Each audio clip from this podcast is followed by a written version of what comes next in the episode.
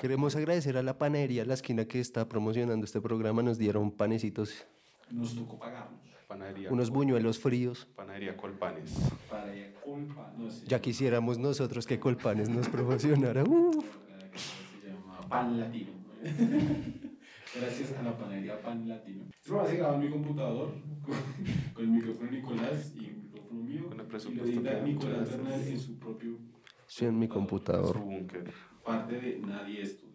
Muchas gracias a la panadería local por auspiciar este programa. No nos pagaron, de hecho nosotros les pagamos. Nos dieron pan frío, unos buñuelos fríos que casi nos ahogan. Sí, sí. Tan fuertes, para que estaban fuertes. Ahí quedan unas arepas. Entonces agradecemos a esas, esas marcas que siempre, siempre es agradable saber que apoyan el, el arte local. Bueno, bienvenidos una vez más a, a este programa conocido como Cinegoga, el programa de, de confianza bisemanal, no bisemanal es dos veces a la semana, donde pues venimos a hablar de películas, nos escucharon, creo que fue a final del año pasado, entonces antes que nada saludar a Corso y a Charlie, ¿cómo están chicos? Ah, feliz año. Sí, pues sí, Aniversario. pues Navidad tampoco había pasado. No, no, pues una vida. Ay, Sí, su fuentecito, sí. qué loco, nos rindió el tiempo. Sí, es Entonces sí, feliz año también y Kwanzaa. ¿Y? Kwanzaa, eso, somos bien. Es agradable pues empezar un nuevo año. Ojalá, ojalá este año nos rinda. Ojalá saquemos capítulos pues semanal, no creo, dos semanas quizás. ¿Cómo, cómo les fue a final de años, chicos? ¿Tienen propósitos? Esas- ¿No? Sí, es horrible, ¿verdad? A mí no me da tanta presión, la verdad. Yo, eh, incluso los míos son alrededor de mm, también cómo escribir. Entonces, Ah. tengo, tengo ahí programado como tres guioncitos para escribir, al menos hacer un corto, parce. O sea, al menos. También. Bueno, bacano. Esos, esos objetivos son logrables. Sí, sí, Me sí. sirve. El mío es no matarme. Eh, Cada día. Es una pelea interna. Eh, es duro, pero miren, es que ya en tres meses me uno al club de los 27, entonces, Ah, sogas. Sí. o sea, aprovechenme mientras puedan, eh, porque me les voy, no mentira.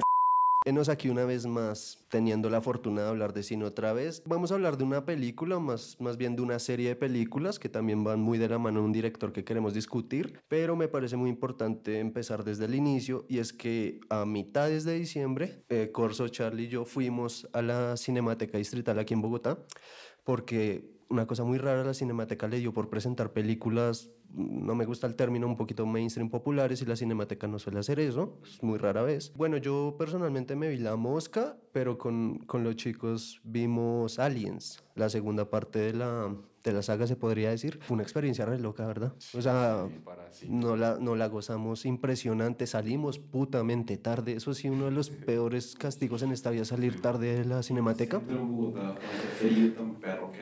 Pero bueno, se gozó la película. O sea, yo primero quiero saber cómo, cómo la pasaron en, en la cinemateca esa noche. Ah, bueno, eh, fue una, una batalla contra el tiempo, fue contra el reloj, Charlie llegó muy tarde. Llegaron apenas. Eh, para mí fue divertido porque yo no recordaba, yo había visto Aliens, yo, yo me di cuenta que había visto Aliens en la escena final.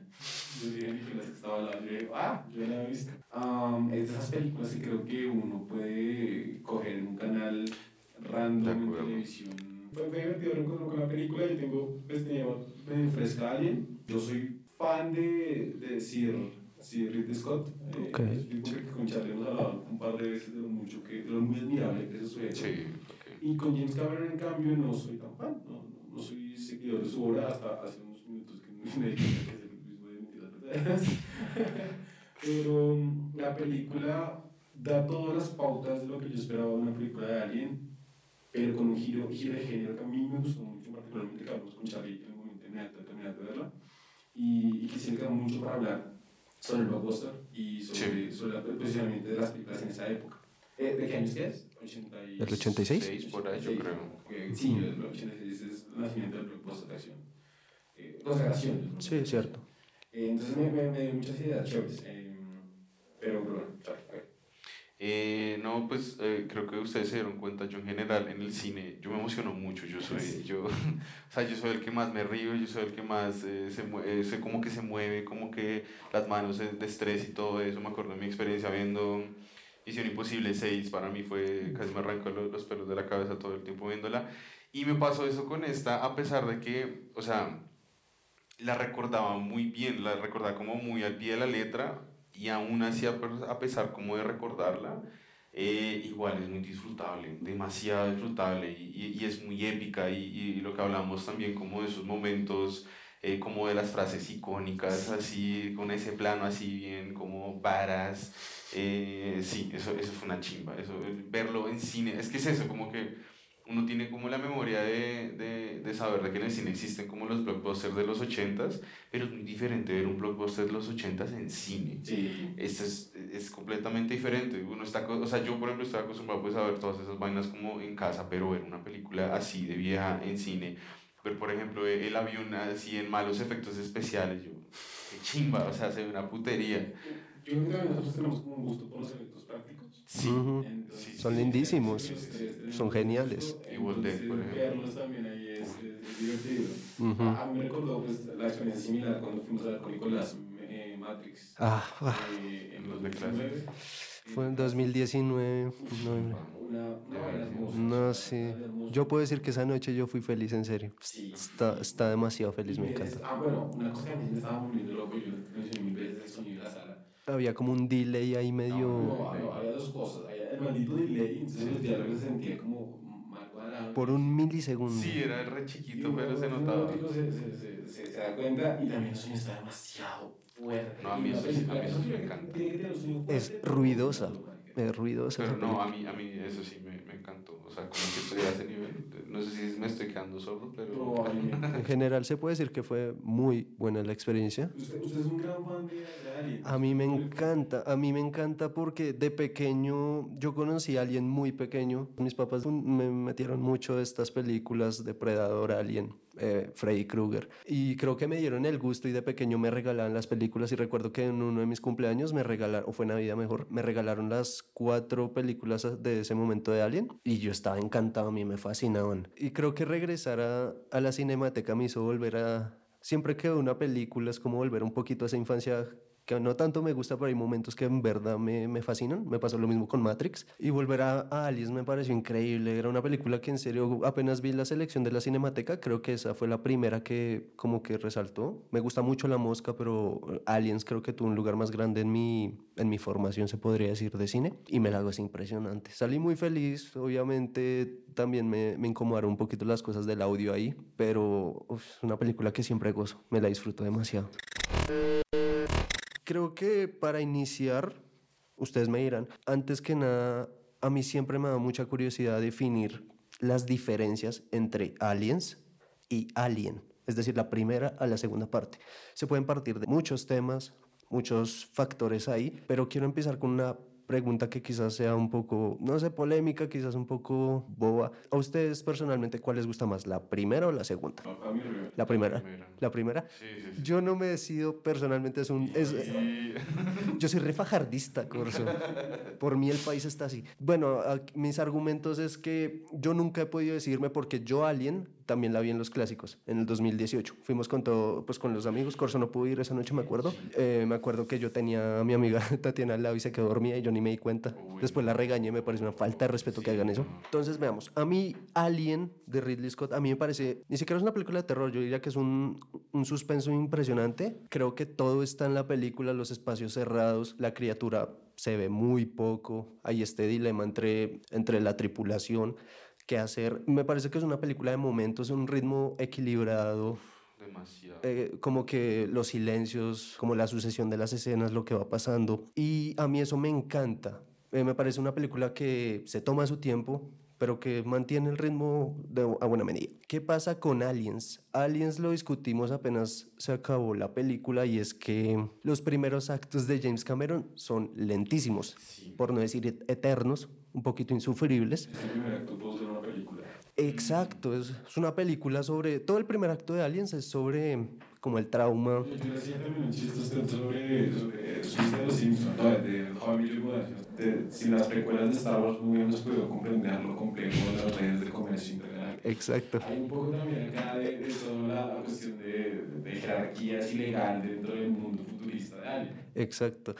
A mí, a mí eso me gusta mucho de Aliens y es algo que ahorita vamos a ahondar más. Es una película que cambia radicalmente el género.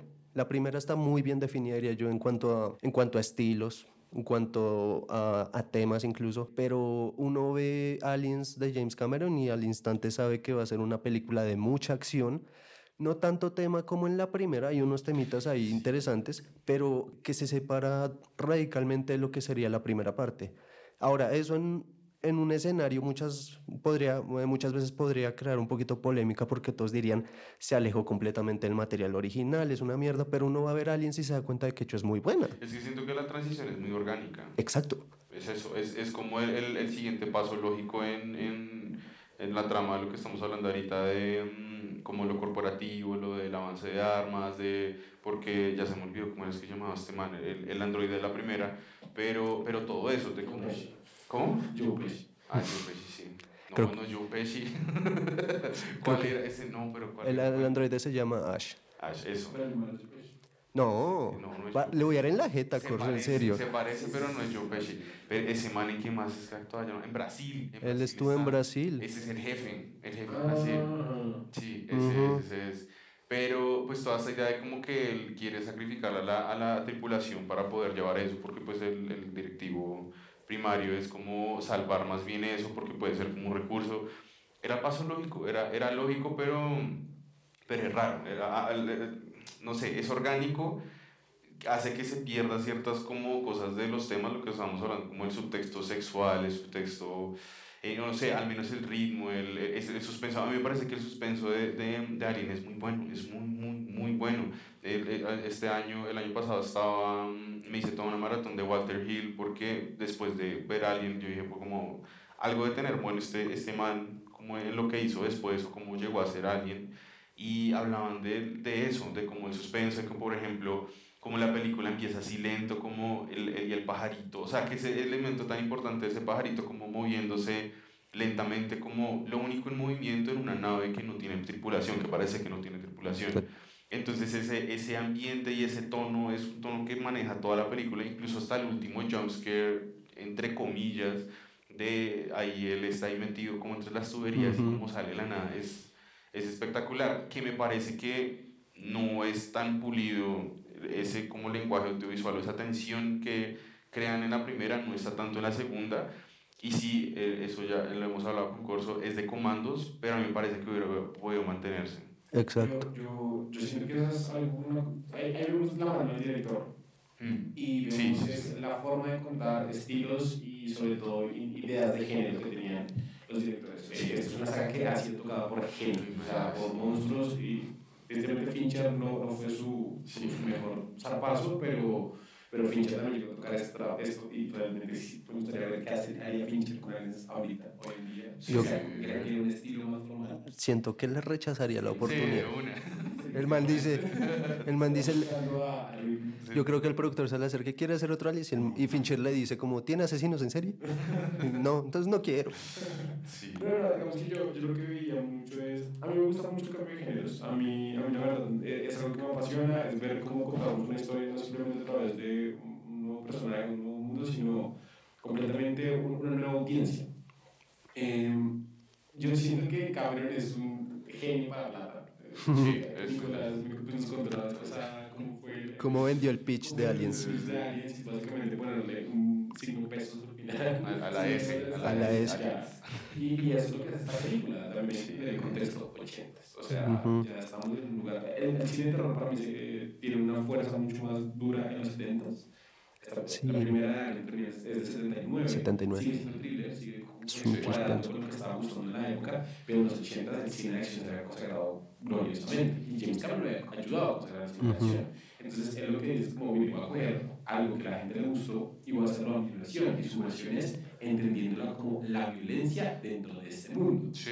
Que lo que dice Charlie me parece genial, es cierto, tiene todo el sentido del mundo que ahora siguen comandos.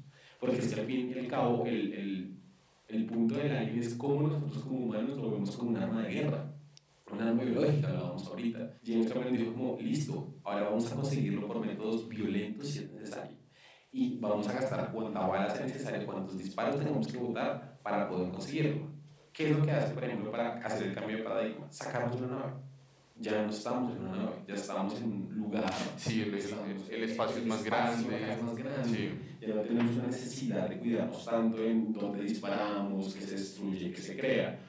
Y comienza a crear toda una narrativa de personajes que obviamente van a morir, listo, lo entendemos, pero hay, por ejemplo, una suerte de valores dentro de ellos que son diferentes a los que tiene la tripulación de, De Nostromo. de, de de, de Alien, de Alien. Y eso le da un, un nuevo aire a la película que me gusta mucho. También, por ejemplo, Ripley tiene que insertarse con un grupo de personas que no conoce.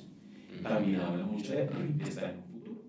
Ripley está sola, al fin y al cabo. Es como una idea de encontrar humanidad dentro de gente que se entiende como simplemente seres violentos. Y es como, ah, ok, vinimos acá por conseguir más armas y descubrimos que también hay buenas personas, que al fin y al cabo, pues, el que sobrevive al final de la película eh, demuestra ser un humano decente. Y el que era como un humano decente, que es este abogado, abogado Lucho, termina siendo. De, a mí lo que me gusta de Aliens es que, entre comillas, de cierta forma humaniza mucho a los personajes. Eh, porque al principio, la- creo que el primer acercamiento, la primera conclusión que uno puede sacar de los personajes, que son el típico American Soldier, es algo muy, muy Cameron. Los comentarios son súper machistas, súper sexistas. Sí, sí. Vázquez, Vázquez es un personaje increíble. A mí me gusta mucho ese personaje que se le acerca a Hudson y le dice: eh, Vázquez, ¿alguna vez te han confundido por un hombre? Y Vázquez le da la respuesta más hijo de puta del mundo: le dice: A mí no, y a ti. Y además que Vázquez tiene una relación muy bacana con otro soldado que es este rubio que se llama Drake. Tienen como hay una escena en la que tienen el briefing en el comedor y el, el, el general, el, el capitán de ellos es Capón. Capón. Sí. Cap- Capón a mí me encanta. Ah, Apon, perdón. Apon es el nombre. A mí me encanta ese personaje. O sea, el- apenas el man despierta del hipersueño, lo primero que hace es mirar al lado y luego se pone un puro en la boca. Eso a mí me parece increíble. Es un personaje que a mí personalmente me encanta, pero cuando están haciendo el briefing, el man le dice, vamos a salvar a estos colonistas de sus virginidades o algo así. Son comentarios muy hijueputas. Y luego al final de la película uno logra ver que hay esa humanidad dentro del soldado, que en verdad pues, ejemplo, se sacrifican. El encargado de la misión, que es este, este general eh, bastante idiota, no es un general, es un capitán. eh, Gorman creo que llama. Gorman. Sí, el que estaba manejando toda la, todo desde... El, el- Es básicamente el que tiene más, más jerarquía, pero no tiene experiencia. Es un que llegó a su cargo sin haber estado realmente dentro del cuerpo. Sí. Y el man, por más de que un repudio hacia él, que realmente le hacían casos a Akon, y que el man la barra repetidas ocasiones, por lo cual la ocasiona muertes, Ujú, al final el man se redime salvando, tratando de una base. Exacto. Ese, ese momento, ese es otro momento muy humano. Sí. Eh, eh, eso estaba pensando, volviendo como a- también como a lo del espacio y todo eso, siento que James Cameron, o sea, la dinámica de, o sea, la manera en la que uno empieza a empatizar con los personajes en Alien es muy diferente a, a esta, porque siento que en esta, alrededor como de ser el comando, va alrededor como el sacrificio. En Alien es diferente, en Alien es como más la vivencia de ellos, es como, el- el- alguna vez veía que era como no sé, el, el, el trabajador promedio en, un, en una nave, ¿sí? Eso, eso es lo El obrero. Ver su día a día, por ejemplo, los dos que eran como de maquinaria, entonces ellos dos como, ¿y nos van a dar más plata? Sí, ah, bueno, Sé, que pero es un poco lo que pasa en Armageddon. En Armageddon Sí. La he visto, está- pero- Últimamente pienso que todo se reduce al capitalismo. Sí, sí, Parce, veo todas las películas, pero es que yo veo todas las películas y todas tienen que ver con el puto trabajo, necesitamos el dinero, aún si tiene que ver con terroristas del Islam. Creo que son las cosas que Es cierto, Y lo que lo, lo hace más como que como se relacione con uno. pero es que hay, hay precisamente, perdón, hay precisamente creo que parte, algo esencial de esto es que vamos, creo que es muy necesario definir temas. Los temas son importantes en Alien y en Aliens. Sí, antes de, antes de pasarnos un comentario rápido es, eh, yo me acuerdo que a mí me gusta mucho Good Will Hunting ah, y yo le he explicado a un amigo que Good Hunting para mí es la primera película que yo llegué a ver eh, que fue norteamericana y grande en la cual el protagonista era pobre y tenía un problema más allá de conseguirla. Sí. Es cierto, yo el otro día la están pa- pasando en tele y yo la estaba viendo, me la gozo mucho. A mí la primera vez que me, que me la vi no me, no me fascinó, pero últimamente la veo, me gusta mucho y al final me parece algo triste que el personaje tenía como esta libertad y al final del día él tiene que pues, adaptarse al mundo y eso significa tener un trabajo. Y el, el final de hecho es bastante como bota el mundo a la mierda y sigue Sí. bastante, robó la frase. Ajá, pero pues uno hace todo por amor. Sí, siempre tengo para hablar de esto de- del capitalismo muy dentro de los, a los humanos dentro del cine. Realmente piensen en cuántas películas que hablen sobre la conciencia humana o la tristeza o el sentir son personajes con plata. Yo, yo voy a hacer acá también el comentario, un comentario para cerrar esto. Eso es lo que hace más interesante al Spider-Man de Sam Raimi. Eso es lo que hace, o sea, esa complejidad como de el tener que balancear ser superhéroe, pero con ser un ser humano cualquiera que tiene que trabajar, es lo que hace que uno como que se enganche más y sienta más empatía por ese Spider-Man, No, que es- no tiene ninguno de los otros. ¿no? Spider-Man 2 a mí me duele tanto cuando pierde el trabajo de Pixero. Uf, pobrecito, tan difícil que es conseguir trabajo. Pero bueno, Eh, Yo, yo siempre lo he dicho, yo, yo la tristeza la, la, la, describo como la sensación de la tía May cuando le llega la, la tostadora. tostadora. Es triste. Todo, todo es trabajo, todo es capitalismo. Triste. Este es un podcast muy izquierdista. Muy bien. Definamos temas de Alien. La primera. eh, subtexto sexual que tiene Sí, que ver como el, el, el- alguna vez escuchaba que era como voltearle y darle el temor a los hombres de lo que se siente una violación. Exacto, hay mucho tema algo sexual que ahí. invade a uno, algo como que lo impregna a uno y que sale del cuerpo de una manera muy violenta. Eso, como que darle ese miedo a los hombres. La violencia en el parto también. Eso. Sí, sí, Eso. sí, eso me recuerda un poco. ¿Cierto? Sí, es imposible como que eh, evitarlo ahí, pero eh, toda esta idea de el parto como un acto doloroso ah, que no queremos que nos pase y también la mujer como Incubadora. incubadora. Ahí Ridley Scott como que le da vuelta mucho a los temas y estamos hablando, bueno, es de los hombres como ese miedo a ser, pues voy a decirlo, penetrados o no sé, Sí. violados. Eh, al mismo tiempo a la mujer le da la vuelta y le da el empoderamiento. Sí, Lo curioso de la primera Alien que a mí me parece bastante curioso es que está Ripley y está la otra eh, tripulante que no me acuerdo el nombre. Ripley es una mujer muy decidida, muy, muy parada, muy no me voy a dejar de nadie. En cambio la otra tripulante es de hecho muy, como que cede muy rápido a la presión, sí. eh, pierde completamente el control. Hay como hay, hay una comparación interesante. Bueno, ahí podemos encontrar otro tema. Eh, Creo que me recuerda mucho el personaje de, de eh, Sylvester Stallone en Halcón, el camionero que se ve en Cidas. Ay, eh, sí. Ay, llamaba Hawk. No, es que no, no, no, no, no, no, eh, ¿cómo se llamaba? Pero sí, sí, sí, sí. la- yo no la he visto, pero sí. El, pero- el, el trucker, yo nunca he visto una película de Stallone que sea Truckers. Sí, eh, sí, Es mala. Eh, pero sí, es un poco como este personaje de soy, soy una persona que no busca verse delicada, pero soy una Ripley, como que hay un término que usan mucho los, no sé, en, en inglés que es como tomboy, como una mujer que tiene como aspectos un tanto de hombre. Eh, digamos que en Ripley se refleja más en, su- en su actitud, tiene una actitud muy decidida, muy fuerte. Eh, y ella, creo que uno apenas empieza a ver a alguien se da cuenta de que Ripley tiene todo para ser la capitana de, de la Nostromo, se llama la nave.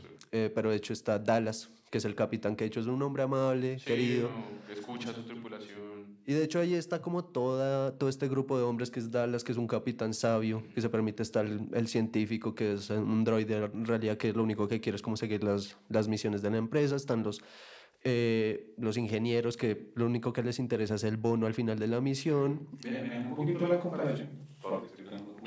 Sáquelo, sáquelo.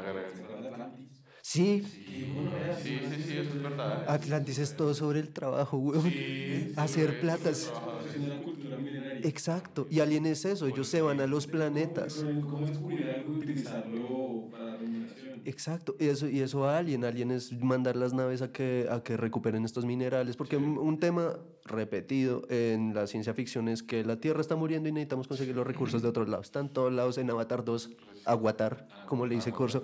Está, ya, ya no vamos por el cuantonio, ahora vamos porque la Tierra está sufriendo, ahora toca colonizar Pandora. Bueno, ahí sacamos unos temitas, ¿tienen Hay- otro hay- tema? Y otro, eh, o sea, no, sí, es, directo, es terror cósmico a, a no más dar, porque es como los seres humanos se encuentran con una cosa que no tiene relación alguna con algo que han visto antes. O sea, Exacto. es simplemente, y, y que ahí sale Prometeo, de ahí sale todo lo Prometeo. lo, lo chévere que es ver, es ver, eh, es, es un what if, ¿no? Sí. Y ver cómo reaccionan diferentes grupos humanos a encontrar una cosa nueva en el universo. Es Un verdad. grupo le tiene miedo. Le tiene miedo. Sí. Porque están acostumbrados, no, no lo hacen como una relación directa, pero Hudson dicen es otra cacería de bichos. Entonces ya sabemos, pues la típica reacción militar es atacar a lo desconocido. Sí, sí. Entonces- Aliens mucho más norteamericano en ese, en ese sentido. Sí. Creo que eso da ya el paso perfecto a los temas de Aliens, la segunda. Entonces, Sí, que, que ahí va también, ahí va lo corporativo y ahí va lo de la plata y ahí va que, que entonces la queja con, con Ripley al comienzo de, la, de, de Aliens es no tenemos prueba de que hubiera esa criatura, entonces usted por qué destruyó una nave repleta de plasma. Eso, eso me encanta. Sí, eso está muy La todo. Pero me, me fascina que, por ejemplo, es como, mire, usted puede haberlo salvado de quien se le cante el orto, pero es que usted rompe una nave, man. Sí, O sea, el problema es la acá el problema no es si usted sobrevivió, si toda su tripulación se murió, porque sabemos que toda tripulación se murió, sino que usted se cagó una nave, la explotó a adrede. Y luego es como, ¿a lo bien? ¿A lo bien me están jodiendo por esto? Es como, ¿importa menos el humano? Ujú. Impor- no importa que el mundo se sí, no importa que uy, eso no me interesa. Sí, Eh, no importa que el mundo se acabe mientras la economía se mantenga. Ujú. sí. Sí, o sea, la economía sin humanos no existe, pero para estas corporaciones no. Lo corporativo está, es súper evidente. Eh, en el- en el- el- el Uf, discurso- no, ese discurso- Algo- Deberíamos hacer un programa Siempre, no, ese sí creo que siempre hemos querido. Hay que hacerlo en el día del trabajo. Sí. Eh,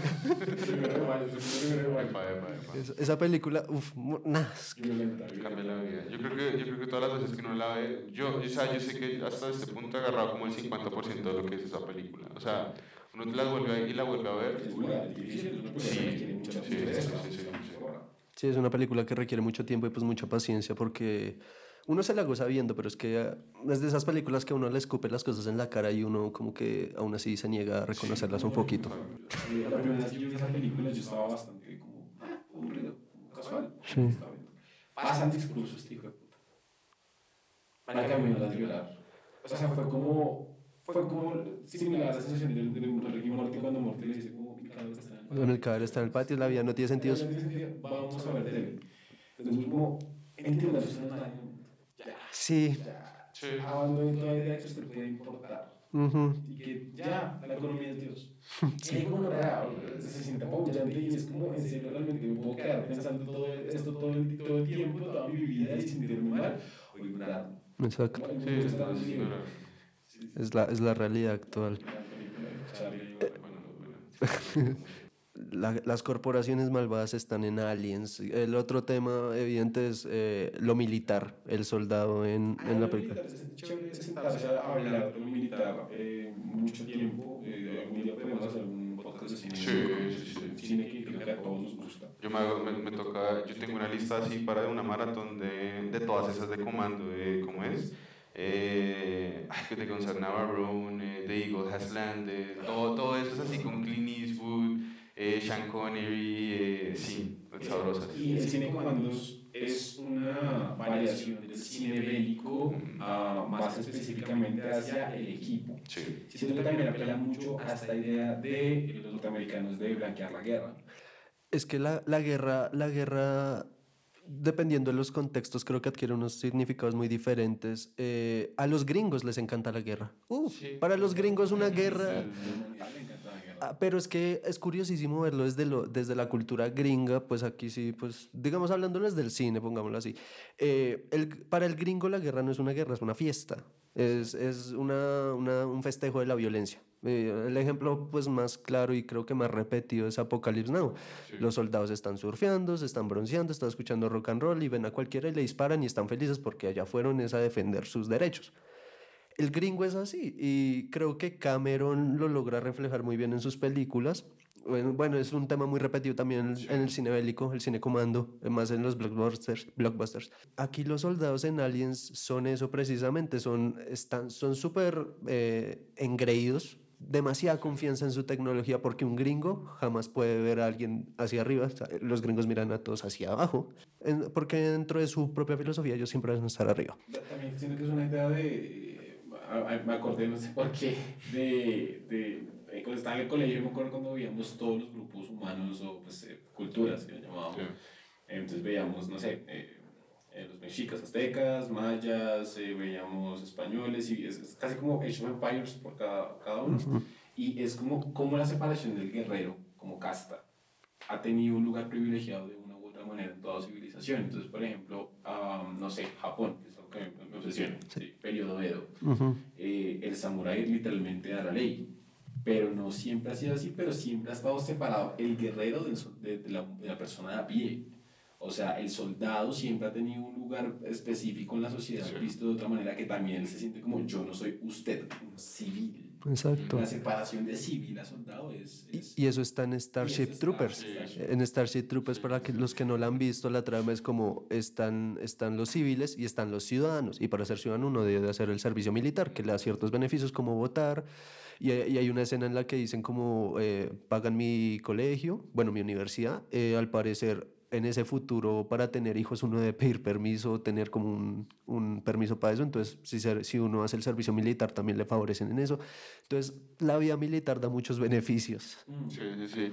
Con, con eso también siento que se relaciona lo del el terror cósmico en cuanto a lo que hablábamos, cómo se confronta, o sea, cómo confronta un- una población diferente como un grupo diferente, eso. Pero lo que hay en común es que siempre se van a encontrar con algo como que es mucho más grande de lo que pensaban, ¿sí? Y, y en este caso, eh, pues sabiendo que igualmente son aliens, entonces, bueno, lo que hablábamos de que ahora son muchos aliens y por eso pues les dan a él como la excusa para que vaya a balacera, pero lo mismo con la reina al final.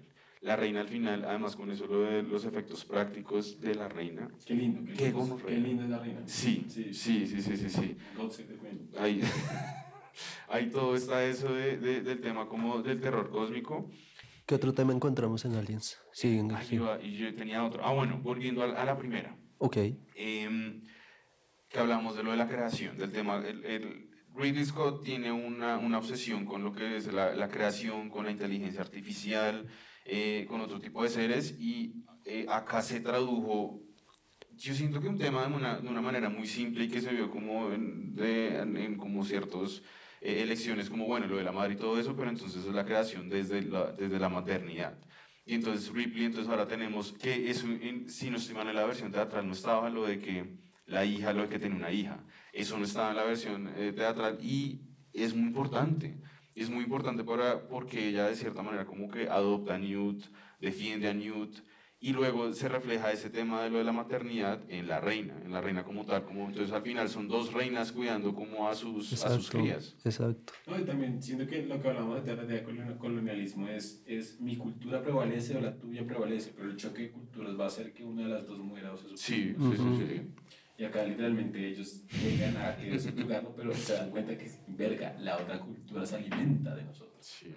No somos tan capos como pensamos que somos. No, y eh, eso es algo muy chévere también, el, el papel del ser humano como animal dominante. Y Sí, eso es algo de la especie. Sí, sí, sí, sí, sí, sí. sí. El ser, animal, el ser humano como animal dominante, como el ser, el ser supremo, Ujú. Ujú. y se ve apabullado por un ente superior. y, Ujú. y, eh, eso, Watchmen, eh, Sí. eh, The Thing, The Thing. todo esto lo tiene. Y eso creo que se resume en un tema que también es muy común en este tipo de géneros y es el control.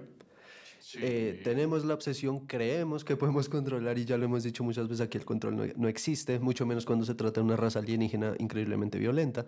Entonces también es una ideología muy gringa de esta idea de, bueno, primero explotar recursos, luego hacer armas biológicas, intentar controlar estas armas. Eh, nu- nunca funciona, N- eh, nunca han podido controlarlas, nunca lo lograrán. que incluso va también con ese tema de que siempre ha tratado Cameron como del ser como ambientalista, que Sí. ha- hablemos de como si fueran los aliens como una especie, eh, un animal. Exacto. Como si fueran primos de los Navi. Exacto. Pero es eso, eso mismo. Avatar es, es sacar como recursos de este planeta, en este caso saquemos recursos de esta especie. Qué interesante, o sea, en este momento me estoy dando cuenta de así que qué interesante que logró adaptar ese, esa temática ambientalista, entre comillas, xenoambientalista, digámoslo. Xenoambientalista. Sí, sí, pero, pero sí, pero a esto. Si sacaran una película de aliens actualmente, yo creo que sacarían a los protestantes diciendo los xenomorfos tienen derechos. Me estoy acordando acá mucho, estoy hablando mucho en Futurama, eh, porque Futurama es la verga, pero en el capítulo de los pingüinos, Ah, sí, que Bender se convierte en uno de ellos. se convierte en un pingüino, pero en toda esta idea del masito loco que quería defender los pingüinos costa a costa y que después los quiere matar. Es que de hecho quieren defender a los pingüinos, pero es que la población es tan grande que hay que matarlos. Ah, Y al final aparece una orca de la nada y como que come- se come a varios de ellos y como que ya la población se ha vuelto a equilibrar. Es una, es una obra de arte. Pero, pero está, está, está bien loco lo, de, lo del ambientalismo también dentro de, dentro de eso. mm. Yo, yo siento que lo de los xenomorfos es. Y eso lo exploran más adelante en las otras películas.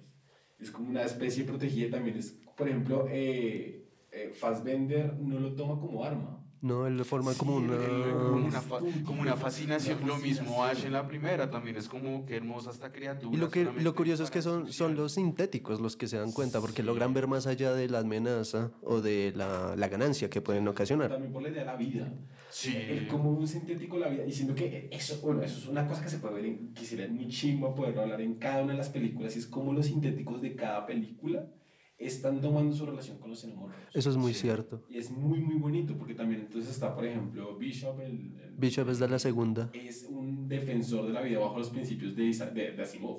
Ok, Sí. sí. Pero full, full, Sí, full, sí, full, sí, sí. full. Se sacrifica, Se sacrifica, antes de... sí. respeta las tres normas, todo estaba, los otros dos son más como... El de la primera está dispuesto a matar a la tripulación con tal de llevar el alien. Exactamente. Ridley Scott como que tiene una visión más negativa sobre, sobre los androides, pero, pero igual que también de lo de Prometeo, pero como que vuelve a, a como su visión medio negativa de ellos, pero pues también negativo no lo ve bajo como valores morales, porque es eso, es una inteligencia artificial que está viendo como la creación de algo y como él también se puede volver creador, que eso ya luego se explora en, en Covenant, pero... También es el sí. mismo de porque la aplicación a Prometeo, o sea, todo el mismo Sí. Prometeo, El inicio. La creación y el, el- el origen del hombre. Exacto. Y, y también es la idea de yo como creador del hombre tengo derechos sobre él. Sí. Ah, que eso también lo tienen los, los creadores de los xeno- xenomorfos en, en ¿cuál es la primera. Sí, es Prometeo. En Prometeo. Cuenta la historia de, de, de la Sí. raza... De los ingenieros, el, el, el esqueleto enorme que está en la primera película, sí. Que a- mí, a mí eso siento que también hay una sutileza, o sea, por eso a mí me gusta más Alien, es que hay una mayor sutileza respecto como a sus temas, o, o- o como que eh, este, este tipo de cosas, eh, estaba viendo em, unos comentarios de, em, ah, ¿quién fue? No sé si fue eh, William Friedkin, el, de, el del exorcista, sobre. Barbarian, pero eh, Barbarian, esta película que salió en el pasado Sí. terror, véanla por favor, es espectacular. Pero me imagino que Friedkin habló mierda de Barbarian. Sí, habló, habló Eso es muy, es muy. Friedkin eso. Sí, porque es que no, o sea, sin hacer spoiler de, de Barbarian, es demasiado impredecible, demasiado impredecible, y hay una parte de la mitad como que medio expone como el porqué, como la situación de la película, pero, entonces, perdón, se tiene que hacer como a un flashback, pero eh, Friedkin hablaba como de que en los 70s nosotros éramos más ambiguos y esa ambigüedad hace como que a uno le bombardee más la cabeza, como la imaginación, y ahí nace todo Prometeo en cuanto a que la nave, en, o sea, en Alien nunca explican esa nave donde llegó, Exacto. el huevo donde está, quién es ese man que está ahí, sino que uno solo mira y uno, a mí me encanta esa imagen de, de mm, no me acuerdo quién era el que, el que iba allá, William, eh, ¿sí era? William Hurt, el que murió. Eh, Kane se llama el personaje. Kane, cuando Kane está bajando como el rapel allá. Y los cientos de huevos. Exacto, se ve toda esa vaina y uno dice, o sea, la imaginación de uno es como, parce, ¿de dónde viene esta vaina? ¿Qué será? ¿Quién lo hizo? Va Prometeo, pero Prometeo tampoco lo responde del todo. Y nunca lo responden. Sí, nunca lo responde. Eso es algo que yo concedo mucho de la primera y es que crea un misterio. Ese misterio se ha mantenido por 30, 40 años. O sea, Ve que también yo siento que el, el, el cine ha avanzado hacia la idea de querer entender el origen de todo. es una constante necesidad, porque creo que también tenemos como ese, ese, ese molesto como hábito de querer entender las cosas. Creo que aquí lo hablamos muchas veces como necesidad de, debo entender por qué pasan las cosas. Al final del día pueden arruinarlas, otras veces como pueden, pueden dar un buen punto de partida para las historias.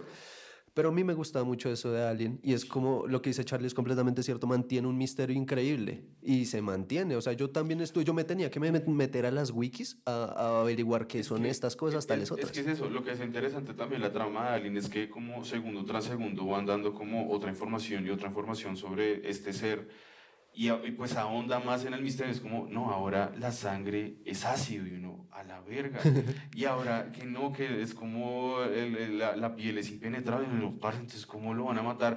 Y entonces, pero ya uno se va más atrás y ahí va la, la fascinación de Ash, como, ¿de Exacto. dónde viene esta criatura? ¿Qué criatura tan hermosa solamente nació para destruir? Es, Hay un diálogo de Ash que me gusta resto y es, dice, es como la criatura, el mecanismo perfecto, su, su hostilidad solo es comparable por su, por su resistencia o algo así. Es de, de un diálogo muy bacano. Ah, demuestra su completa admiración hacia el alien y pues al final del día es un sintético, entonces él, él no tiene como estos dilemas morales humanos. Exacto.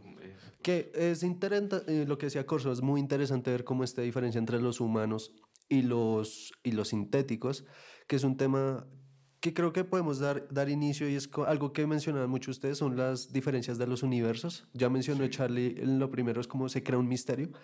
En Aliens lo que pasa, al menos para mí, Cameron creo que se deja guiar un poco por esta idea de tenemos que expandir, tenemos que dar más respuestas. Y las decisiones de Cameron son muy acertadas. El man expandió el universo de Alien de una forma impresionante porque cosas principales que le añadió, los Marines, que hasta hoy en día siguen siendo como personajes icónicos de la serie, creo que han aparecido en todas las películas desde entonces y él añadió la reina. En la primera de Alien hay una escena eliminada en la cual Ripley entra a una parte de la nave y descubre que el alien está haciendo un nido y en el nido está uno de los cadáveres de la tripulación y el cadáver se está convirtiendo en un huevo. No se sabe por qué, simplemente dicen se está convirtiendo, es como el proceso biológico del alien. Cameron dice, no. Cameron dice, vamos a añadirle un porqué a esto. Y ya le añade a la reina, que la reina también se volvió una imagen icónica. El diseño es fascinante, a mí me encanta la reina. Sí, sí, sí. el artista creador de Alien? Eh, H.R. Hicker, creo que llama. Es una cosa fascinante lo que, lo que hace Cameron y creo que demuestra mucho su habilidad narrativa. Sí, no sé, siento que también es el balance de él, cómo saber eh, lo que hablamos ahorita también sobre las tramas simples. porque, porque, no sé, entonces Terminator es simplemente como de persecución. Esta fue, fue un largo rato, como de 30, 40 minutos, como para dejar una base en la cual se pudiera desarrollar solo acción pero bajo eso también pensó todas esas cosas, ¿sí? De, por ejemplo, pensarse, sí, está el tema de la reina, vamos a meter la reina porque queremos explicar esto y pues también para explicar cómo de dónde salen tantos más, pero también utiliza ese mismo recurso para tener la última parte de la pelea en, el, en la nave. Para eso sirvió, para tener un monstruo pelear con las máquinas. Es, es, un poco, hace poquito estaba viendo televisión con mi papá y él veía Big in Space, creo que era, no, no recuerdo que era como que iban a dar toda la tarde solamente películas de venganza. Y, Chimba. Y no me acuerdo si me alcanzé a ver a Ripley, pero esta película es una película de venganza. Sí. sí, sí, sí, nada más gringo que un payback. Sí, es cierto.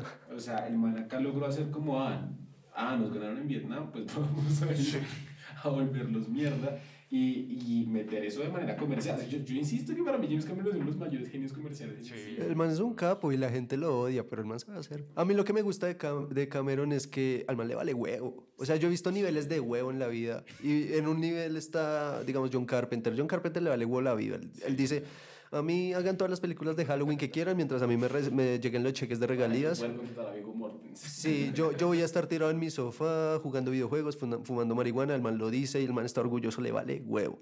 Cameron, Cameron está en ese nivel de, las grandes de los grandes creadores pues no sé, voy a poner de otras franquicias, el ejemplo no es correcto, pero Marvel, la cosa de Marvel es que crean producciones de tal tamaño que no tienen libertad.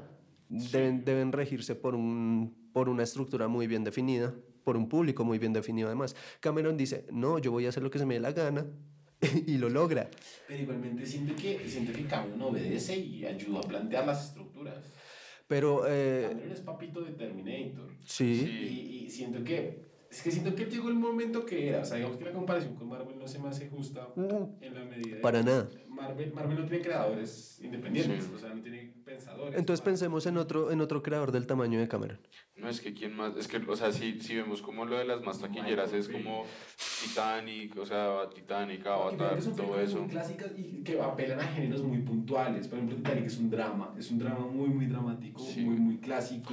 Terminator, bueno, ya se mete con algo futurista, interesante. pero Avatar. La primera de Terminator es lo que dice Charlie: es eh, huir, me están disparando. Y, y, y, también y pues ver la segunda, o sea, a mí, por ejemplo, las dos me gustan por igual, a pesar de que siento que puede que sea la segunda un poco mejor, pero igualmente sigue siendo la misma trama. Yo, yo hace poco. y la, y la reactualizó y ya. Yo hace poco me repetí la segunda y eh, me la gocé mucho porque usa, usa mucho estas voces en off donde hay como estas epifanías respecto a la crianza de Johnny, como el Terminator es un padre. Y, y, ella y Sarah Connor se, se tiró unos diálogos bacanísimos. Ahí, ahí, me di cuenta de que el Terminator era su padre. Y yo era como, oh, qué loco.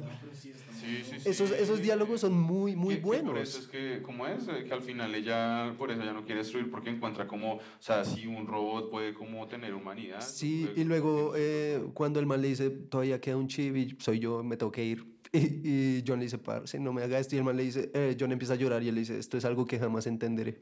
Pero me parecen diálogos muy buenos. O sea, Cameron, toda la acción, pero tiene su, su toque humano muy bueno. Sí, y, lo, y en Aliens está. Cameron reconstruye muchas cosas que trabajó Ridley Scott desde otras perspectivas más violentas, porque estoy, o sea, con ese diálogo me puse a pensar acá en, Blade en Runner. Blade Runner, obviamente. Sí, exacto. No Es que es pensar. eso, el, el- el Ridley Scott. No, de, verdad es como más negativo.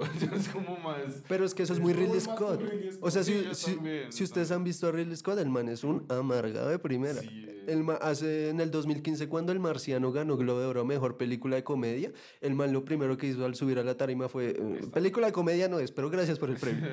el man es una amarga de primera y bueno, no lo culpo, la había sido difícil, su, su hermano se suicidó, pero creo que los temas están muy bien definidos en, Scott, en Blade Runner, en Alien, que otras películas así tienen como ese estilo. No, no, inclusive no te crees de ese estilo. Siento que es, es que, wow, la carrera de Scott y la de Cameron se pueden, se pueden, se pueden ver de maneras muy interesantes también porque pertenecen a la misma, a la misma época de la Escuela de California. ¿no? Algo así, sí. Sí. Em, por ejemplo. Bueno, que Ridley Scott es, es inglés. Ajá. Sí, sí, no. eh, ah, sí, sí, sí. Y James Bond es canadiense, ¿no? Cameron es canadiense. Sí, sí, es canadiense. Qué chévere, no es gringo, qué bacano, weón. Yo odio a los gringos. Este podcast lo ha dejado claro. Sí. Eh, vean, vean, por ejemplo, que Ridley Scott ha probado también muchas cositas. Es que siento que son directores muy entretenidos eh, en, en cuanto a que eh, varían de géneros y los apropian mucho. Yo hablaba alguna vez con Charlie y decía, como, no, es que Ridley Scott es el padre de todo lo que es. Eh, ¿Cómo es? Eh, Épicas históricas. eh, eh, eh, no, de, to- de todo lo que es ciencia ficción, así de bata. Sí. Es como, no, Eh, of- americano. Kingdom of Heaven. Kingdom of Heaven, si no se han visto la versión de director, esa es la mejor versión. Yo, o sea, yo hace rato no estaba emocionado por una película. Cuando me la vi, fue como, qué peliculón. A mí me gusta mucho más que, Gla- que Gladiador, incluso. Es A muy mí Gladiador buena. casi nunca me mató tanto, me el diálogo digamos son épicas, o sea, por Mm. ejemplo, la, la eh, eh, Ridley, eh, Blade Runner es una épica espacial. Sí. Es severa telenovela. Es severa telenovela, exacto, eso es un soap, eh, Un soap opera. fiction, No, pero es soap fiction, que Ok. es- así le llamaban también, categorizaban Star Wars en su época. Ah, me, Telma y Luis. Thelma Louise. Thelma Luis. El último duelo que fue hace uno o dos Es años. muy buena, sí. También, si no la han visto. La caída vean. del halcón negro. No sabía También. él. Yo, yo sí sabía, pero es que la filmografía del man es muy grande. Él hizo Hannibal. Sí, Sí, sí, a yo- mí no me mata Hannibal. A mí tampoco. La- Yo me vi, por ejemplo, esta primera que él hizo que se llama The Duelist. The Duelist. Muy buena. E- Esa es histórica. Es rara. Es una película bien extraña. Es que no, yo siento, el, el, el, el, el- el- si no estoy mal, como que estudió artes plásticas. Él, salió, creo que se desarrolló como, como artista plástico, como recién salió haciendo pósters y vainas así. Él mantiene un buen ojo, pero muy buen ojo como hacia lo artístico. Que, que él- volviendo como a todo el tema, eso es algo que no tiene tanto, o sea, más bien como a nivel visual no tiene tanto en Aliens como lo tiene Alien. El man se enfoca mucho en la fotografía, en las sombras, en el ritmo, en, en el movimiento de la cámara de cierta manera. Y eh, The Duelist es en las, en las guerras napoleónicas eh, de unos dos manes como que, de, o sea, como de Francia, como que a lo largo del tiempo se fueron encontrando, como que empiezan una pelea por una huevonada, como porque el uno fue a buscar al otro, la esposa le dijo, vaya, lo busca como al prostíbulo. Ya, de ahí en adelante se encuentran como a lo largo del tiempo como cinco veces más y hacer duelos. Eh, pero entonces eso, y, ya, es una trama muy simple, muy bonita, pero pues también que le da como a él para jugar a replicar muchas eh, obras de arte. Entonces es, es bien bacana. Yo también la sugiero que la vean. Es bien No, bacana. es considero muy culto además. El, Sí, el sí, man... eso, exactamente. Es sí. que lo que me pasa con Scott, creo que también me pasa con Spielberg, son directores con una carrera muy larga que en este punto creo que ya se dan la licencia de hacer lo que se les venga en gana. Eh, digamos con Spielberg, yo el otro día hablaba con un compañero, para mí Spielberg como que dejó Spiel- de ser Spielberg en el 2005 después de Múnich. Porque después, digamos, Caballo de Guerra, Mi Amigo Gigante, son películas que digo, pues es un multimillonario que se da la, que se da la Ready oportunidad. Player One incluso. Ready Player One es como una, no sé, es como, Es como... va a ser la película más Spielberg, pero de mi lado taquillero. Exacto, dice, ahorita dicen que Spielberg está volviendo un Sí, poquito con West Side Story. Con Ridley Scott sale Spielberg. Sí, hasta cierto punto sí, Sí, sí, o sea, sí, sí. Jaws, Jaws, o sea, Jaws, recordemos, Alien es Jaws en el espacio, así la Sí, vendieron, sí, sí, eh, sí. o sea... Y Nope de Jordan Peele es Joss con extraterrestres. Sí, Es exactamente. Véanla. Pero eso pasa con, con Ridley Scott. Digamos, a mí me gusta mucho la carrera, el inicio de Ridley Scott, porque todos los directores que inician tienen, mm, mu- meten mucho esfuerzo a sus películas. Ahorita Ridley pues saca películas como cada año, año y medio. Sacó esta de Casa de Gucci, El Último Duelo. Sí, eh, sí, saca como- en un año, ¿no? Sí, eh, sacó una cuando hubo este, este, esta polémica con Kevin Spacey que tuvieron que reemplazar a Kevin Spacey en la película con Christopher Plummer. Ahorita saca películas a la lata. Ahorita, ahorita pues chévere que viene, ¿cómo es? Napoleón y viene Gladiador 2. Ah, Napoleón va a ser, mire, estamos hablando justico ahorita de Napoleón. Ah. Con Joaquín Phoenix. Bueno, sí. El punto es, eh, Scott es un director que Yo lo admiro muchísimo y tiene una filmografía. Es una filmografía capa. El man ha probado con todo, el man... Sí, yo, está, yo estaba viendo su filmografía y eh, él hizo esta película de los 80, si no estoy mal, que se llama Legend. No sé si la han Sí, visto, es de con... fantasía, con Tom Cruise, si no estoy mal. Y Yo no Tim, la he visto, y- pero la y tengo... Tim Curry, que es el conocido por El hacer de diablo, Pennywise. ese es el el, diablo, el man hace de- del diablo, que tiene estos cachos, una fantasía muy loca. El man hizo esa película, hizo Telma y Luis, que es interesante también todo este tema del empoderamiento. El empoderamiento femenino para él es bien importante. Hace Él hizo poquito- Robin Hood también. Sí, Robin No Hood. me Hace acuerdo. poquito estabas también escuchando un podcast que hablaron, eh, creo que lo sugerí la vez pasada, de Mark Maron. Eh, Ah, sí. Hablaba con, con Ridley Scott y, mm, y sí, el man, el man, no sé, o sea, el man nunca como que se estancaba, nunca- el man es demasiado ambicioso, es demasiado como ambicioso respecto a lo que quiere hacer. A mí, por ejemplo, me, me parece, ah, bueno, pero entonces hablaba como sobre el feminismo, hablando sobre el feminismo, ese meme de, de que Jennifer Lawrence dijo como no. Ah, yo soy eh, la primera Sí, heroína no, de no acción. sabíamos si íbamos a hacer The Hunger Games, pero em, porque antes de eso no había buenas películas con eh, protagonistas mujeres. Y entonces el meme ha sido como Ridley Scott cuando eh, no sabía si hacer Alien o no, pero después de escuchar a Jennifer Lawrence en el 2018, por eso quiso meter a Ripley como, como personaje principal femenino. Em, pero que se me olvidó por, por dónde iba. ¿Qué, qué estaba diciendo? Me olvidó. Ah, lo de, lo de, mm, perdón, lo del feminismo. Lo que decía sobre el feminismo es que es, que es eso, él, él durante su carrera sí ha tenido más, no como ese feminismo falso que tiene James Cameron, por ejemplo, ahorita en Avatar 2. O sea, alguien, alguien por ejemplo, entonces tiene, él tiene como a Ripley, él tiene, el bueno, creo que fue relacionado con, con su Pero digamos, eh, Cameron tiene a Sarah Connor, que me parece un tiene Sarah empoderamiento. Connor y pues tocó a Ripley. Pero Sarah Connor al fin y al cabo sigue siendo un sidekick. Sorry. Ah, O sea, ¿quién es el héroe de la película? eh, pues en la primera es, Ese ya- es ella. Pero.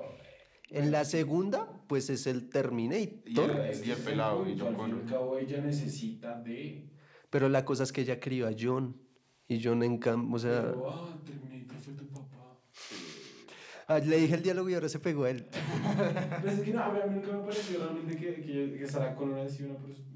Pues digamos, el cambio de la primera Sarah Connor a la segunda película es, es abismal. La falta de empoderamiento es ver a una mujer pegar un puño. Es muy diferente que Sí. una mujer pegue un puño a que sea una mujer valorada en la sociedad. Es cierto. Sí. A que, a, que, pues, a que Ridley Scott haga Thelma Luis, Sí, por ejemplo. sí. O sea, Thelma Luis, estaba pensando que también esta otra, pues, era el hermano de Tony Scott de mm, G.I. Jane. si no Ah. ¿Él hizo G.I. Jane? Creo que Tony Scott creo que la hizo, o no sé si fue el mismo Ridley Scott, pero, pero sí. Pero entonces él, eh, por ejemplo, él también en, en, la, en esta última, la de mm, The Duel, en The Duel, esto es sobre eso, es sobre como una mujer, o sea, es un Rashomon sobre una mujer que esto está viendo que... Ah, están contando una historia desde diferentes Sí, perspectivas. la cuentan desde, desde diferentes perspectivas porque entonces la historia como de este personaje de Adam Driver, Matt Damon, y como el de Adam Driver la viola a ella, pero entonces eh, todo mm, Francia como las leyes que tiene es como que ella está como embarazada después de eso y es como si una mujer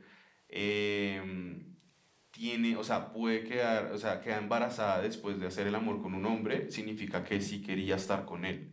Entonces es todo un tema legal alrededor de eso y Ah. cuentan la perspectiva difer- desde ella, desde los dos. Con eso gana el argumento. Scott, Scott sí la tiene clara. Yo iba a decir, mm, no estoy defendiendo a Cameron, pero me parece chévere el ejercicio comparativo, el de, eh, ¿cómo se llama?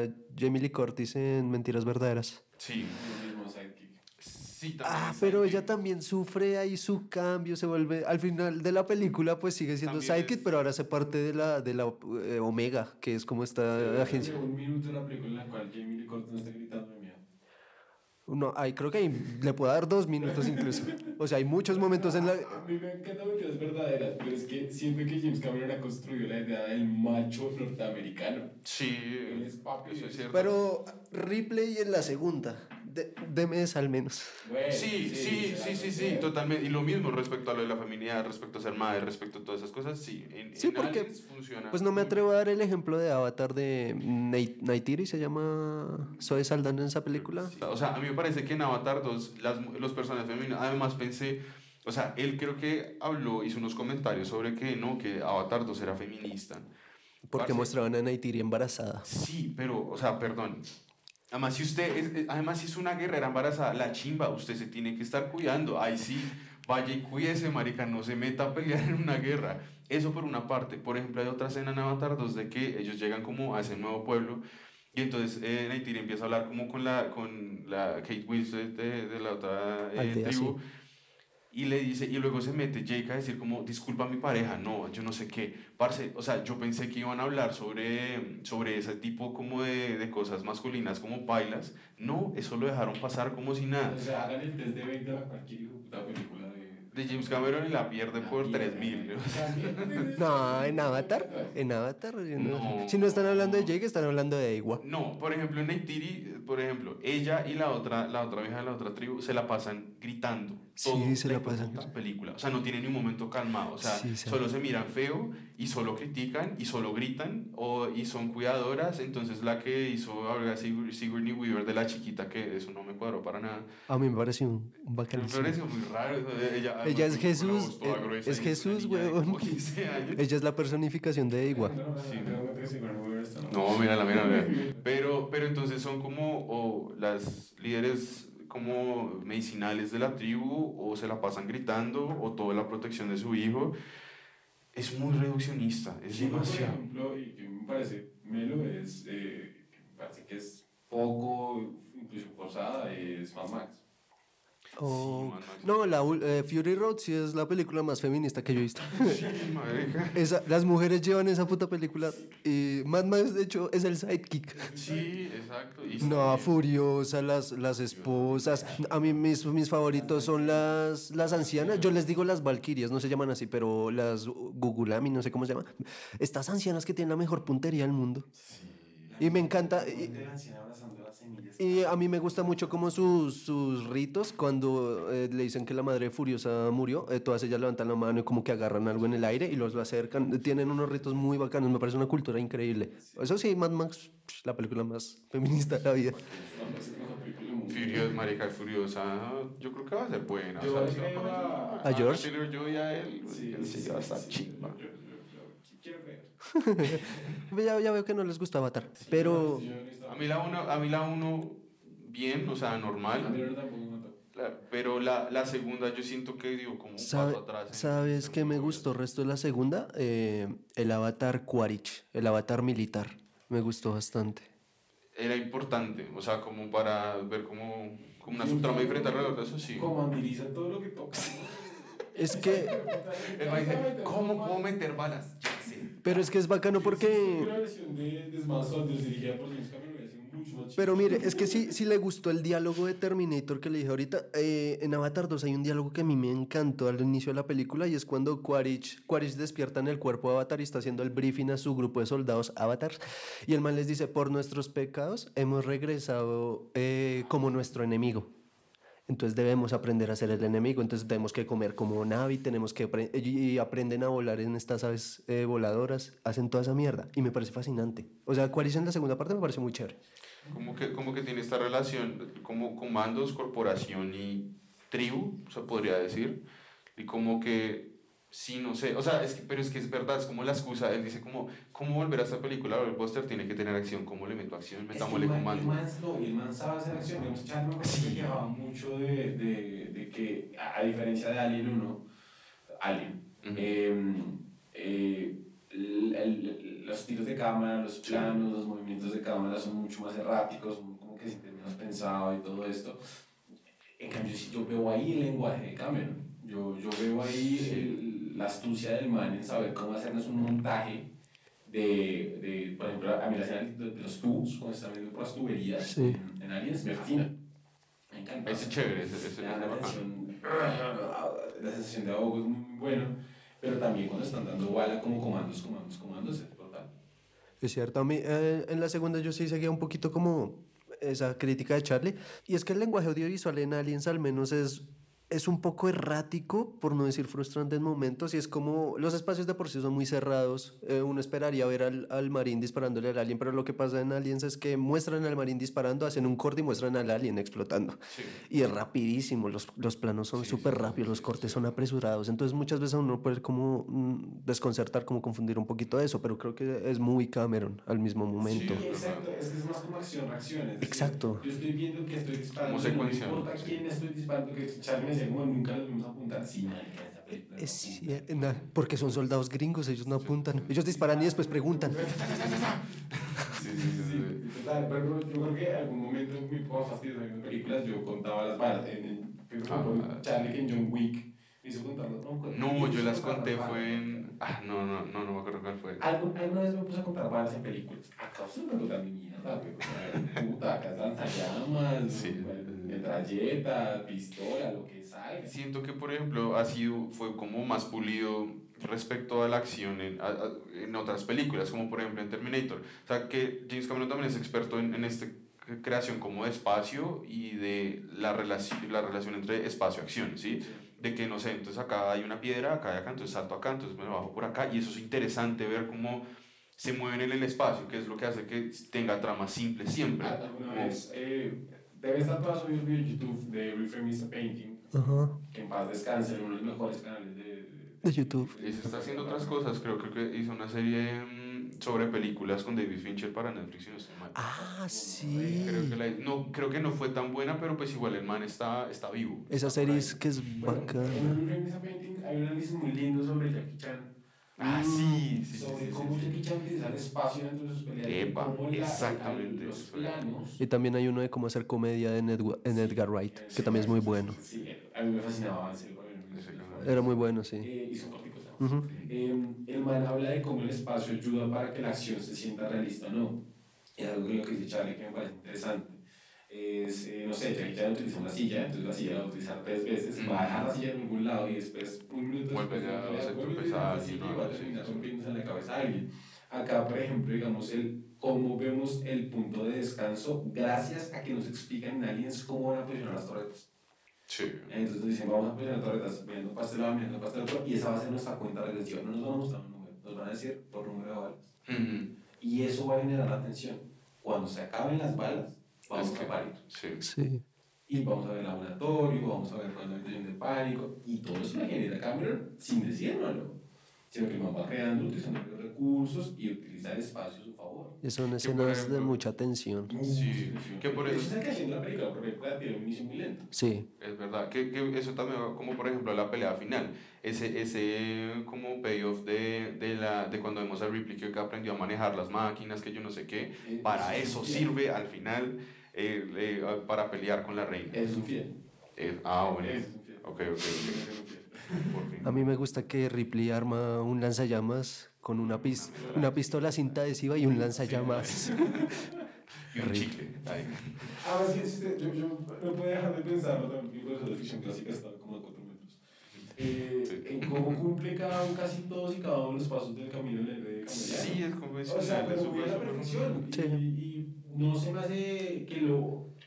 Mucho me pasa a mí y con las estructuras, eh, una pelea interna, y es, si me gustan las estructuras, el seguir la estructura por seguir la estructura es un error. Mm, Hay que seguir la estructura en cuanto que nos encanta. funciona la- ah, la por rutina, funcionalidad sí. de estructura. ujú.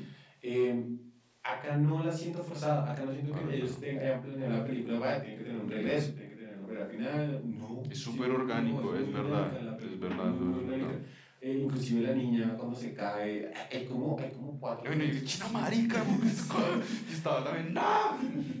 Sí, esa, esa pelada, esa pelada era un man. Sí, sí, sí. Pero, pero funciona muy bien en pro de la trama. Sufrimos por los personajes que quedan al final, porque al final quedan seis personajes y nos encariñan con todos de manera muy, muy bella. Eso es muy... Muy, muy linda. Yo le decía eso a Corso que muchos de los soldados tienen diálogos muy cortos, eh, muy breves, pero son bastante icónicos lo que dicen Sí, y uno al final como que dice, uno dice como mierda, me, me ha cagado por estos soldados. Creo que uno es, que todo también, eh, volviendo como a todo el tema del arte y el diseño, de todo. O sea, por ejemplo, la, Em, por ejemplo, respecto al arte, eh, todo este tema de mm, también la caracterización de, eh, volviendo pues también a los comandos como de Vietnam, así como tienen sus propias vainas escritas en su casco, tienen sus, sí, sus vainas. el, exacto, Born to Kill. Este personaje, el de Bill Paxton, es un cague de risa en esa película quejándose todo el tiempo, pero es eso, pero tiene una caracterización específica y que va en función como en crear a veces conflicto, como las decisiones que tiene que tomar ahí, pero es el personaje y sabemos cómo es. Y uno sufre... La caracterización del comando, el comando, cada uno ah, de los miembros De, dentro de, de, un equipo de comandos cumple una función específica, casi como lo podría hacer dentro del camino del cambiario. Sí. El, el, el, el, bufón. El bufón, el, sí, el mentor, lo cumplen casi y es, es, un, es, un, es un subgénero bastante específico y de hecho sería muy chévere hablarlo más a largo plazo, pero por ejemplo Jagger lo podemos ver en Full Metal Jacket, lo podemos ver en, en, en Platoon eh, eh, y, y, es, es, es chévere ver cómo Cameron recoge eso porque es que el comando es viejo, el comando es un género sí. setentero, sesentero y el man aún así lo recoge y lo re, reencaucha porque ya, eh, de hecho, esta película sale en un momento en el cual el cine de guerra ya estaba haciendo crítica de guerra. Epa. Y él lo está reivindicando como, no, esto todavía tiene para más plata. Y lo logra hacer. Y lo logra hacer muy, muy bien. Uno sufre cada muerte de esos soldados. Sí. Son duras para que... Además que tiene un factor muy lindo. Bueno, lindo entre comillas, ¿no? Pero, eh, y es la muerte de estos soldados pesa porque sabemos que fue culpa de una persona en específico. Y es el general idiota este que no, nunca estuvo en campo. Entonces, puede que no nos pese un personaje porque no lo conocimos, pero nos pesa sabiendo que fue culpable este man. Y, además, la culpa lo va a comer. Y nos meten otro que es pues, también este man de la corporación, de que él quiere que vayan, o sea, él, prefiere sacrificarlos a todos ellos con tal de poder llevarse la plata. Es como, no sé, no sé qué crítica habría ahí, o, como que, pero sí, como lo corporativo versus los, los militares como algo humano. Es que lo, los militares, a pesar de ser muy, pues muy violentos, eh, son muy unidos. Es una cultura muy de hermandad, muy de trabajar juntos. Yo le comentaba eso a Corso apenas acabó la película. A mí lo que me gustaba mucho de Aliens es que eh, todos estos soldados pues son como una pequeña familia y tienen a su figura paterna que es Aipon y pierden a Aipon muy temprano. Y a todos nos duele, Aipon es un personaje muy chévere. Y les toca, y pierden a, al padre con experiencia y se quedan con el el, el, padrastro que no tiene experiencia. Entonces duele. Y en cuanto a lo corporativo, a mí me gusta mucho porque siento que en ese sentido Cameron quizás hay un poquito como un arquetipo y es el, el hombre de empresa malvado. Es este, este actor que hace de... Se me olvidó el nombre de Burke creo que es Burke se llama. Eh, bueno, el que hace el empresario es un, es un comediante que se llama Paul Reiser. Fue, fue bastante importante en los 80 y en los 90. Nadie veía que el man iba a ser malo. Eh, de hecho, fue un medio plot twist de la película, que el malo era el hombre de corbata. ¿Quién lo hubiera pensado? Y fue algo que se repitió hace unos años porque Paul Reiser está en Stranger Things. Y, y, cuando se anunció cuando se anunció su casting y el personaje que iba a ser el personaje que iba a ser que es como el reemplazo de Papa en, en este en este laboratorio todos todos los fans pensaron lo mismo y el man, el man es malvado va a traicionar. Y, y le dio la vuelta al resto de eso porque todos decíamos en el man es malvado ¿no te lo has visto? no, pero es de la segunda temporada Charlie. La segunda no lo recuerdo. Ah, bueno, pues eh, el spoiler. pero, digamos, a mí eso me parece muy chévere porque el man creó como un, este arquetipo del hombre malvado empresario. Y en Stranger Things, se los puedo asegurar, todos apenas vimos el nombre de ese man, decíamos, este nos va a traicionar. Y lo curioso es que no los traiciona. Y la atención varias veces. Exacto, porque en varios momentos de la temporada uno dice, Esto, este cabrón los va a traicionar. Y lo chévere es que no, el man es hecho buena gente. Con, eh, ¿Quién es la corporación el soldado? En siento que ambos ven a seres humanos, seres humanos como armas. Pero la diferencia está en cómo vemos las armas de diferentes grupos y contextos. Y que la corporación ve el arma como una herramienta para algo. En cambio, si pensamos en, en, en el arma de, del soldado, es como para proteger. Es mi compañía. Exacto. ah, sí, sí, sí. Pero también, pero también es como para proteger a mi comunidad. Este, este es el fin como en, mi, en 300 me gusta mucho que... A mí me gustan mucho 300. Eh, cada espartano protege a el lado con, su escudo desde el hombro hasta la rodilla y el de lado hace lo mismo. Somos un círculo perfecto en el cual todos cubrimos. E, es, eso, es, sí, es, sí, es como la idea de camaradería. Tampoco quiero romantizar la idea de comando porque yo odio realmente los comandos de alguna manera, como que las fuerzas militares no gusta. Hay buenos comandos y hay malos comandos. pero, pero sí es como, ese es el ideal que se ha generado en Hollywood de cómo se ve al otro dentro de un grupo de comandos que también se ha construido varias veces. Jack Angel, por ejemplo, Sí. le pega a otros lados, Sí. le, le pega a otra, otra, otra sintonía de ver cómo se vuelven locos entre ellos. Sí. Y Full Metal Jacket es como la depuración de quedamos los que tenemos un pensamiento similar en cuanto a cómo nos vemos a nosotros dentro de la sociedad. Entonces es como yo soy un arma de matar, Sí. ¿cierto? Pero eh, es lo que siempre hablo de, de Slavoj Žižek. Mm, Y es el soldado perfecto, no es el soldado que deja de pensar, sino y, y, y solo obedece órdenes, es el soldado que piensa, pero decide obedecer las órdenes porque es con su condición mental. Un buen soldado hace la misión hasta el final. Hace la misión hasta el final, exactamente, pero con ciertas moralidades, ¿no? Como tampoco... Claro, claro, o sea, pues eh, como dicen por ahí, un bien mayor. Ujú, O sea, el huevo. Eh, la muerte de algunos puede salvar millones, no sé, un montón de excusas ahí. Que, que la, único que la, la única película que siento como que ha innovado respecto a no como glorificar tanto ese tema como de los comandos y el tema militar. Esto es muy, es, es muy raro que lleguemos hasta acá, pero Suicide Squad, la de James Gunn. Es eso.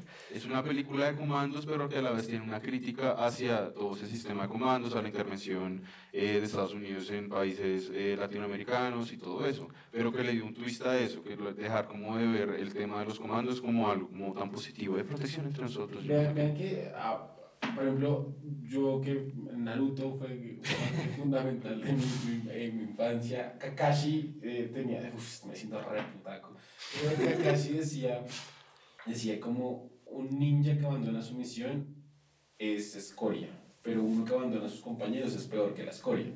Que también tiene un trauma porque su papá... Es interesante, tiene algunas cosas Sí. valiosas, pero no voy a tener una charla de tres horas con ya.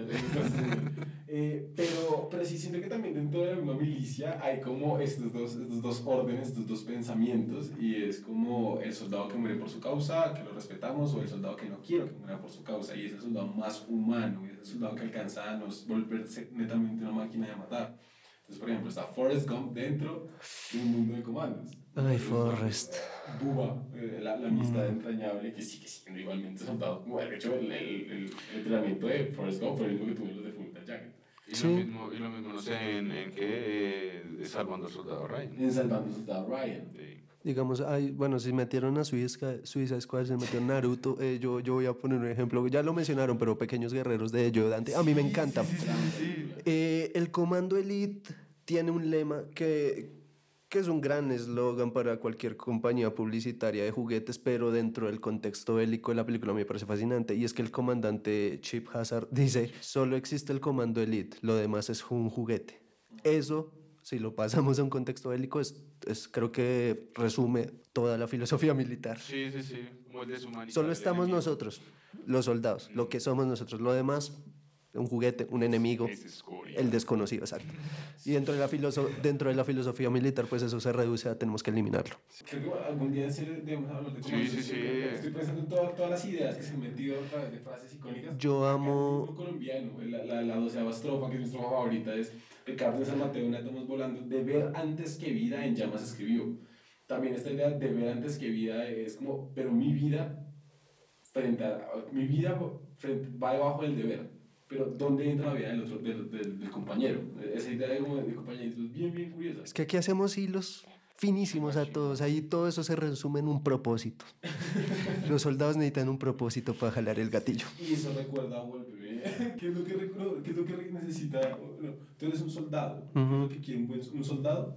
Una muerte honorable. Ah, sí. La idea, y eso también viene del Ay, western, la idea Sí, del sí, el bushiro. Ah, sí. Oiga, creo que voy a acabar el capítulo así, ustedes dirán. Así, sí, sí. Sí. Me parece un gran capítulo porque hablamos del capitalismo, de la filosofía gringa, Es norteamericano que hemos tenido. del Sí, control. es demasiado, demasiado. La epítome.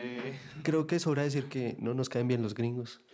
Yo especialmente los detesto. Pero miren que, por ejemplo, yo, yo, amo, yo amo el cine norteamericano y siento que no soy lo que sería sin... El cine norteamericano tiene una cualidad muy buena que, que la, ha, ha tenido es gracias a su gran industria y es la autocrítica. Eso es cierto. Sí. Y los grandes directores, que creo que en general nos han gustado, eh, son los que tienen alguna crítica hacia, hacia, Hacia la algo. estructura. Es lo que siempre hablamos de construcción de géneros, de, de construcción de ideas, de construcción de historias.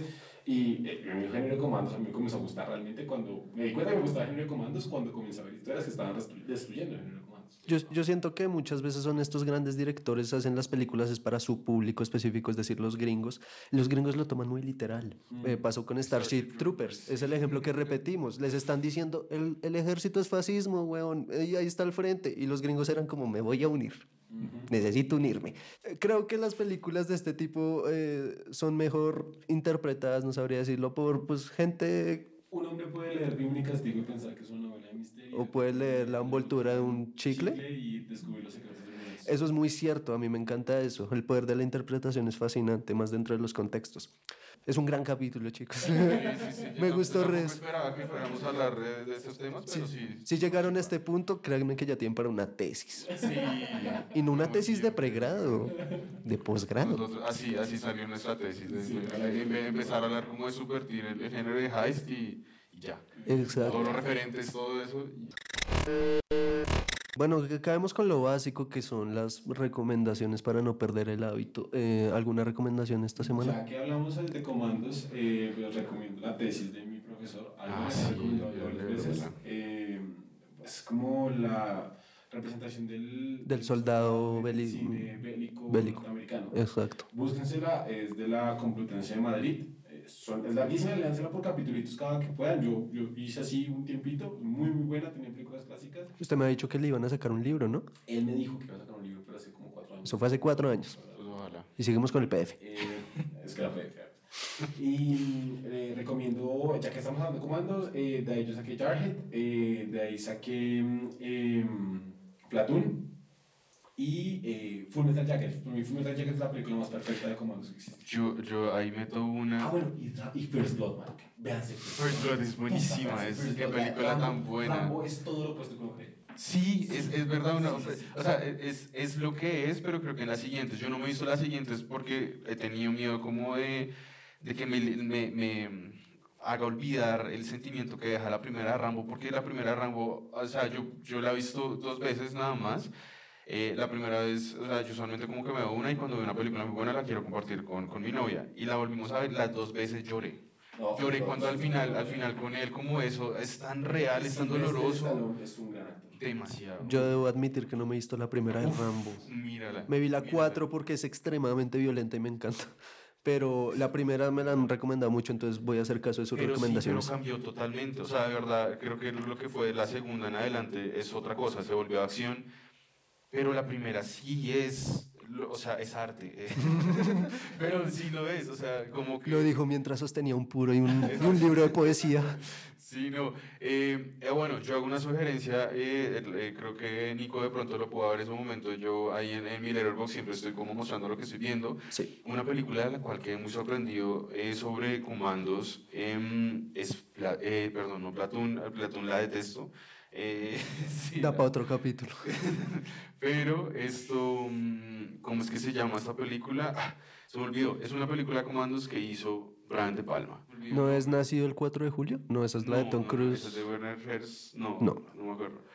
No, pero ah, se me olvidó el, el nombre de la película. O sea, así de como que a veces irreconocible es. Pero es una película espe- espectacular. Eso es con Michael. Yo creo que es una crítica a todo eso, pero me- mucho mejor. de guerra. Con Michael J. Fox y con Y Michael. J- Champagne, esa.